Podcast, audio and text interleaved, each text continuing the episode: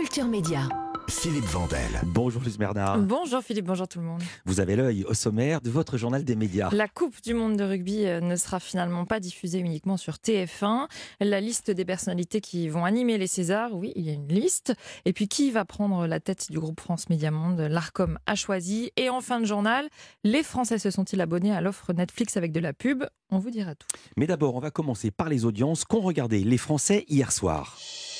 Ils ont regardé euh, à nouveau la série Le Code hein, sur France 2, 2 460 000 téléspectateurs cette semaine, 12,6% de part d'audience en moyenne sur les deux épisodes diffusés. C'est en baisse de 200 000 euh, téléspectateurs par rapport à la semaine dernière. Deuxième, c'est TF1, pas très loin derrière, avec 2 300 000 téléspectateurs euh, pour sa série The Resident, 11,8% de part d'audience. Et puis troisième, c'est France 3, avec Des Racines et des Ailes, 1 990 000 téléspectateurs, 10,5% de part d'audience.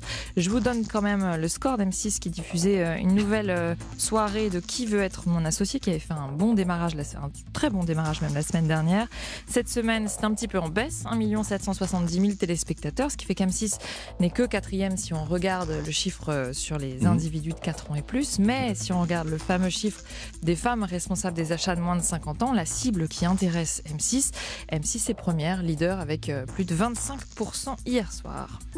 Europe le journal des médias. Eh ben justement, on va en parler d'M6. La Coupe du Monde de rugby va également être diffusée sur France Télévisions et sur M6. Oui, car c'est TF1 hein, qui a acheté euh, les droits de diffusion, mais la chaîne a décidé de partager le gâteau. Elle va sous-licencier la majorité des matchs à France Télévisions et M6, 28 hein, sur les 48 que compte la compétition. C'est la première fois donc qu'M6 va diffuser des matchs de Coupe du Monde de rugby. Et pour France Télévisions, ça n'était plus arrivé depuis 2011. Euh, Ce qui veut dire pour vous, cher public, que ce sera accessible gratuitement. Mais oui, tous les matchs mmh. gratuitement.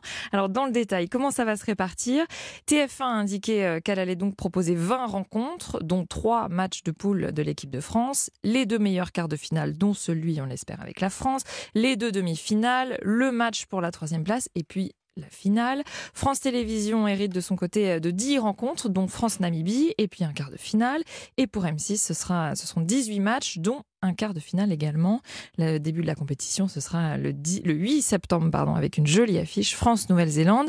Jolie affiche donc à voir mais sur TF1. Voilà, et sur chaque chaîne, en revanche, des commentateurs maison. Là, ça se passe sur Canal+. On sait, vous savez, Louise, qui va animer la cérémonie des Césars. Alors, on savait déjà qu'il n'y aurait pas d'unique maître ou maîtresse de cérémonie comme les autres années, mais que ce serait un collectif des actrices et acteurs qui vont donc se relayer sur scène. Ce sera le 24 février prochain. L'Académie des Césars vient de dévoiler les noms de ses personnalités. Leila Bekti, Jérôme Commander, Jamel Debbouze, Emmanuel DeVos, Léa Drucker, Eye Haïdara, Alex Lutz, Raphaël Personnaz et Ahmed Silla, neuf en tout donc. Cette collégialité, ce serait euh, en fait une idée de Jamel Debbouze, d'après le patron de Canal+, Maxime Saada. Il était interviewé interviewé euh, par RTL. La soirée, elle sera présidée euh, par Tahar Rahim et soirée durant laquelle le réalisateur américain euh, David Fincher recevra un César d'honneur. Ce sera le 24 février prochain en direct sur Canal+.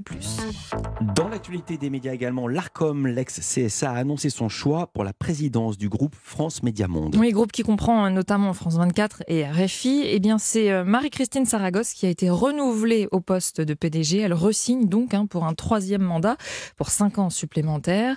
L'ARCOM explique euh, avoir fait le choix de privilégier l'expérience acquise à la tête du groupe par Marie-Christine Saragosse. Elle a été préférée donc à quatre autres candidats au poste. L'autorité fait en fait euh, à nouveau le choix de la stabilité. Je dis à nouveau car il y a moins d'un mois, c'est Sybille Veil qui a été elle aussi reconduite à son poste à la tête de Radio France. Mmh. Et en juillet 2020, c'était Delphine Ernotte, elle, pour France Télévisions pour un nouveau mandat. Et autres changements sont des signes des temps. Trois femmes et c'est pas, on n'est pas là pour s'en plaindre. Actualité du côté des plateformes, mais c'est tant mieux. Il était temps que ça change. Je veux dire, l'audiovisuel, c'était que des mecs. Donc tant mieux. Actualité du côté des plateformes, l'offre avec publicité de Netflix lui aurait fait gagner de nombreux abonnés en France. Oui, une offre lancée en novembre, moins chère que les autres abonnements euh, proposés par Netflix, mais en contrepartie avec de la publicité. Eh bien, elle semble avoir trouvé son public en France.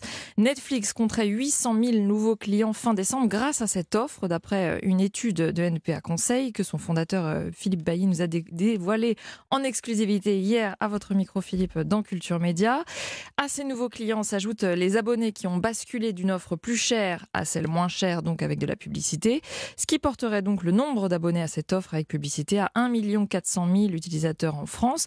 Et c'est une réussite pour Netflix d'après Philippe Bailly c'est une vraie information, d'autant que les premiers échos venus des États-Unis disaient que là-bas, euh, l'adoption était peut-être pas terrible, etc. Enfin, on attendait de voir ce qu'il en était en France, et là, on a une réponse assez claire. Donc, si je vous suis, c'est un gros chiffre au-delà des prévisions. C'est un, chiffre très honnêtement sur lequel moi j'aurais pas parié. Mon métier n'est pas de parier, ça tombe bien. Mhm. Mais euh, j'aurais eu du mal à anticiper que ça soit aussi fort euh, à fin décembre cela permet d'ailleurs à Netflix d'établir euh, un record du nombre de Français qui utilisent la plateforme. 13 millions, toujours d'après ces études menées par NPA Conseil, mais avec un problème qui persiste. 2 millions d'entre eux auraient recours au partage de comptes, c'est-à-dire qu'ils utilisent les codes de personnes qui n'habitent pas sous le même toit. C'est un chiffre en légère baisse seulement, hein, ce qui permet à NPA Conseil de souligner que cet abonnement avec publicité de Netflix ne permet pas, pour l'instant en tout cas, de lutter contre ce partage de comptes. C'est un vrai fléau hein, pour la plateforme qui aimerait bien que ses utilisateurs payent eux aussi, et c'est ce que Netflix euh, compte faire cette année en mettant en place des frais supplémentaires euh, si vous partagez votre compte? Il faut dire qu'au niveau mondial, la plateforme estime que 100 millions de personnes utilisent Netflix sans payer en se servant en fait des codes d'une personne extérieure à leur foyer. 100 millions, 100 millions. le tournis. Merci beaucoup, Faites fois, fois c'est quoi 7 euros, euh, entre 7 et 9 euros un, abonnement Netflix Ou avec publicité moins de 6 euros, vous imaginez le manque à gagner? Laissez-moi faire le calcul. C'est pas très compliqué. 7 fois 100 millions, 700 millions, dingue. on est bon en maths. Ah Merci Louis Bernard et Modeste. À demain pour un nouveau journal des médias. À demain.